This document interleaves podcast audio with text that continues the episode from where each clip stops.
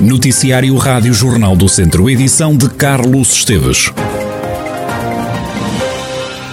Há mais uma pessoa internada com Covid-19 no centro hospitalar Tondela Viseu. São agora oito as pessoas internadas com o novo coronavírus no Hospital de Viseu. A secção regional do Centro da Ordem dos Médicos lançou uma campanha de sensibilização para alertar os jovens para cumprirem as regras de segurança e se vacinarem. É a segunda fase da iniciativa Proteger o Futuro. O presidente da secção, Carlos Cortes, defende que, mesmo com a vacina, não se pode baixar a guarda grande parte da população idosa está vacinada, tem que manter uh, as suas precauções. Os jovens, assim que puderem, também têm que ser vacinados. Enquanto não são vacinados, não se podem esquecer de todas as medidas de precaução. E eu acrescento, mesmo vacinados, tem que manter as medidas de precaução. Carlos Cortes, o presidente da secção regional do Centro da Ordem dos Médicos, que lançou uma campanha de sensibilização para alertar jovens para cumprirem as regras de segurança e também aceitarem serem vacinados. Lembra este médico que a pandemia ainda não acabou e que continua a causar surpresas desagradáveis. Chove na Escola Básica 23 de Santa Combadão. Os alunos e os pais não escondem a insatisfação com o problema. O presidente da Associação de Pais do Recuperamento de Escolas de Santa Combadão, Luís Nunes, explica o que é que se passou. Nós tivemos conhecimento é que houve, de facto, infiltrações numa sala da, da Escola EB 23, derivado à tempestade que, na semana passada, se fez sentir em, em dois dias diferentes e que terá levantado parte da, da cobertura da, da escola o que depois deu origem a, infiltrações de água das chuvas numa das salas. Tanto quanto nós fomos informados, o problema logo foi detectado, uh, foi solicitada a intervenção da, da, Câmara Municipal, que enviou a sua equipa técnica e que estará já a tratar de, de resolver o assunto. O Presidente do município de Santa Combadão, Leonel Gouveia, desvalorizou a situação, diz que apenas houve a queda de algumas pingas de chuva e que os serviços já estão a resolver o problema. Nada de muito grave, portanto, as intempéries naturalmente colocaram alguns problemas, choveu muito, houve muito vento, portanto a escola EB23 foi há cerca de dois anos objeto de uma requalificação e que foi substituída toda a cobertura de fibrocimento. Dentro de pouco tempo vai, vai ter novas obras de requalificação, a substituição de tudo aquilo que são janelas e portadas exteriores eh, no âmbito da eficiência energética e também em termos de iluminação interior. E, portanto, são coisas naturais que, que acontecem portanto, o ter, o ter eh, caído, digamos, algumas, algumas pingas de chuva dentro de um, de um espaço é um problema perfeitamente natural, acontece nas nossas casas. Imediatamente, apenas termos sido contactados daquilo que estava a passar, imediato os serviços se deslocaram ao local e estão a, a tentar resolver a situação, que não é nada de complicado e que estão a ter, digamos, o tipo de tratamento normal. Leonel Gouveia, o Presidente da Câmara Municipal de Santa Combadão e a questão da chuva. Chove na Escola Básica 23 de Santa Combadão. Os alunos e os pais não escondem insatisfação com o problema, ao que parece, parece estar a ser resolvido. Para resolver um outro problema, neste caso da seca, São Pedro do Sul quer passar a integrar a empresa pública Águas Douro e Paiva. O processo já vai em estado avançado. Ainda assim, o Presidente da Câmara, Vítor Figueiredo, aproveitou a passagem pelo Conselho do Ministro do Ambiente para pedir a intervenção de João Pedro Matos Fernandes. Nós temos neste momento negociações com as águas do Douro e Paiva.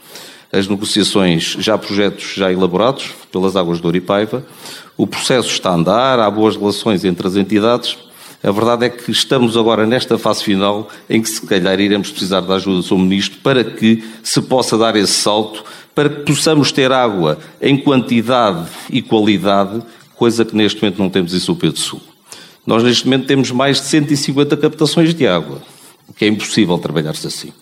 De forma que, Sr. Ministro, eu vou-lhe pedir a sua ajuda para que, efetivamente, interceda junto às águas do Oripaipa para que realmente possamos ter essa realidade e, como disse, todo esse processo está muito adiantado. Em resposta ao ministro João Pedro Matos Fernandes, comprometeu-se a ajudar São Pedro do Sul, apesar de referir que este dossiê já está bem encaminhado. O balcão único do prédio, uma plataforma de registro e cadastro do território, vai estar disponível a partir da próxima segunda-feira nos 14 municípios que integram a CIMA, Comunidade Intermunicipal Viseu de Alanfões.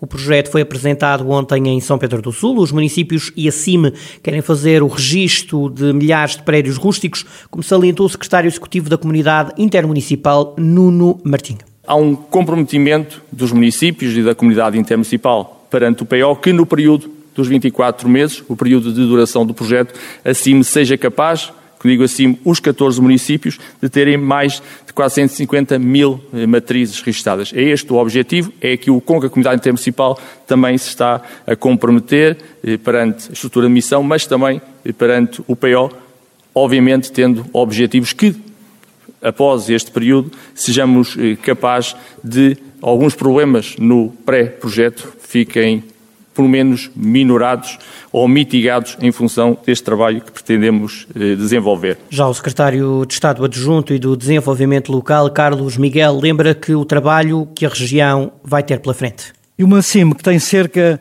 de um milhão de matrizes para inscrever.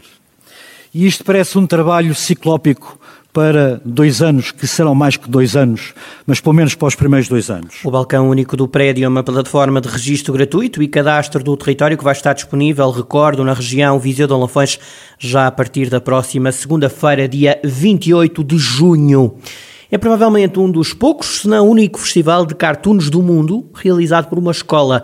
O International School Cartoon Festival de Tondela vai já na quarta edição. Os vencedores são conhecidos hoje. O evento é organizado pelo agrupamento de escolas Cândido Figueiredo, em parceria com o município de Tondela. Este ano, no concurso estiveram 1.300 cartoons, oriundos de 39 países. Ricardo Ferreira, um dos responsáveis pela iniciativa, explica como é que surgiu este festival.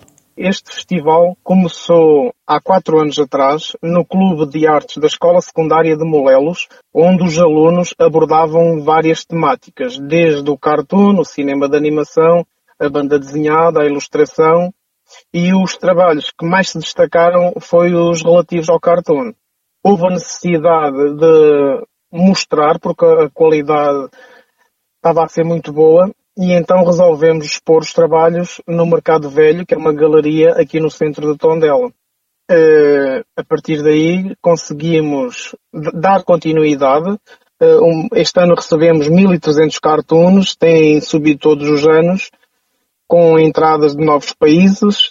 Uh, Israel foi um país que participou pela primeira vez nesta edição e, e, os habituais, Turquia, Brasil, Itália, Bélgica, Alemanha. Todos os anos o festival tem um tema associado com o objetivo de pôr os alunos a pensar e a discutir diversos assuntos como a sustentabilidade, a alimentação ou também a violação dos direitos humanos. Nossa intenção é essa, é despertar nos alunos os problemas transversais de toda a sociedade, que coloquem no papel, na forma gráfica, estes mesmos problemas que vivemos. A primeira edição, o tema foi sobre os direitos humanos, depois houve uma segunda edição com a sustentabilidade do planeta. O ano passado foi alimentação e este ano é a violação dos direitos humanos, a próxima edição, direito à educação, porque nem todas as crianças têm a oportunidade de, de ter uma escola, há o trabalho infantil que ainda existe, que sabemos que ainda existe,